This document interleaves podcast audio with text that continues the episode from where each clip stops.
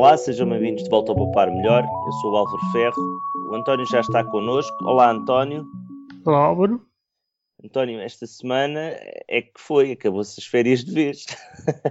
é capaz de fazer alguma coisa nas férias, com alguma experiência? O ano passado andaste a fazer as experiências dos vasos eh, para a criação de uma geleira, não é? O que é que fizeste esta, esta, estas férias? Bem, eh, estas férias estive a olhar para as temperaturas mais de casa do que propriamente da praia. Eh, quer dizer, da praia também relatámos aqui há uns, há uns dias um artigo sobre como é que as águas estão geladas. É, é que não estão frias, estão, estão mesmo geladas.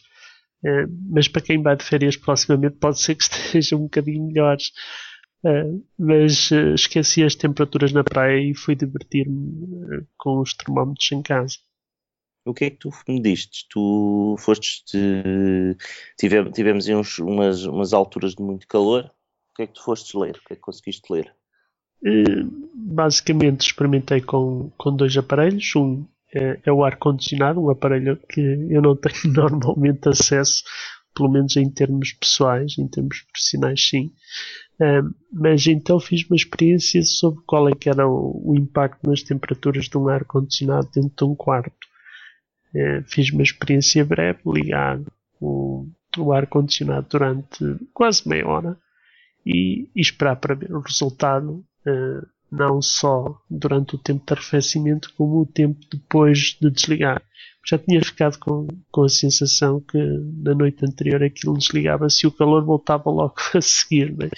E isso é confirmado efetivamente pelos gráficos, onde se vê uma descida rápida da temperatura, mas depois de desligado o equipamento, basicamente uma, um regresso uh, tão rápido a temperaturas mais elevadas, não tão elevadas, portanto não, não sobe, até porque a experiência foi feita à noite e portanto durante a noite a tendência normal é para as temperaturas baixarem, mas é, é surpreendente como é que a temperatura baixa e depois sobe quase à mesma velocidade. Então, uh, o, o que é que nós podemos eh, dizer disto? Que se querem ter o quarto frio, gastem o ar-condicionado. é Mantenham o ar-condicionado ligado durante muito mais tempo. Quanto tempo mais ou menos é que demorou? Mas isso tem a ver também com, a, com o isolamento do quarto, não é? Tinhas... E a inércia térmica, sobretudo das paredes, portanto, estando as paredes do quarto quentes, o tijolo, mesmo que haja isolamento, não é? Portanto, a parte interior da parede, tipicamente, depois das temperaturas estabilizarem, ficam à temperatura do, do ar ambiente. É? Sim, mas tu tiveste ar...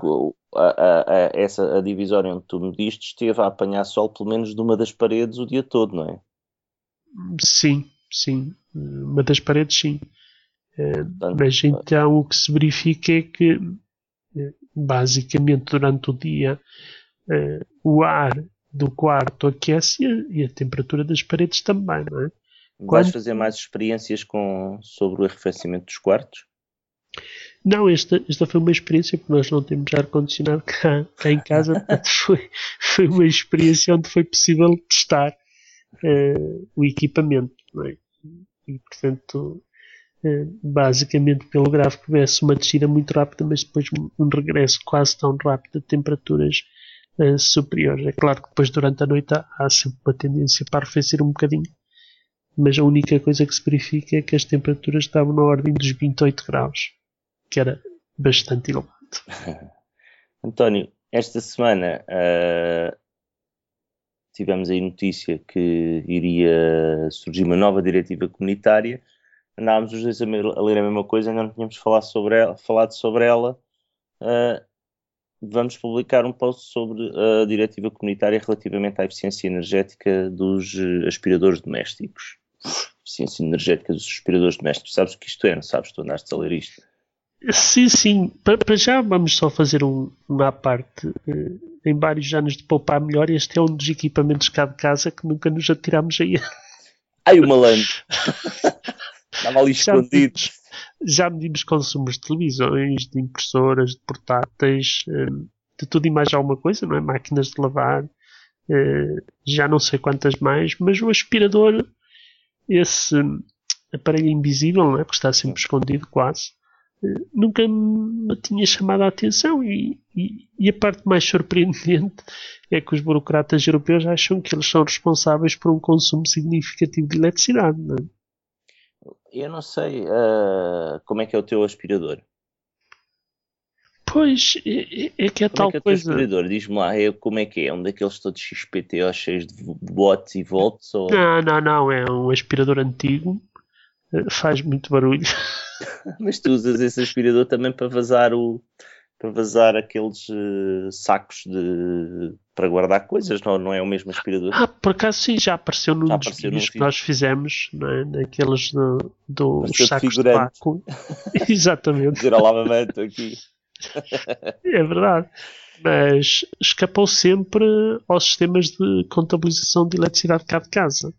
E, e o que é mais surpreendente é que eu estou realmente assim um bocado intrigado com quanto é que um aspirador consome de eletricidade durante um mês, por exemplo. Eu acho que vou ligar um, um daqueles equipamentos que temos cá à tomada e sempre que ligar aquilo vai contar um bocadinho. Durante o mês vou contar quanta eletricidade é que aquilo consome.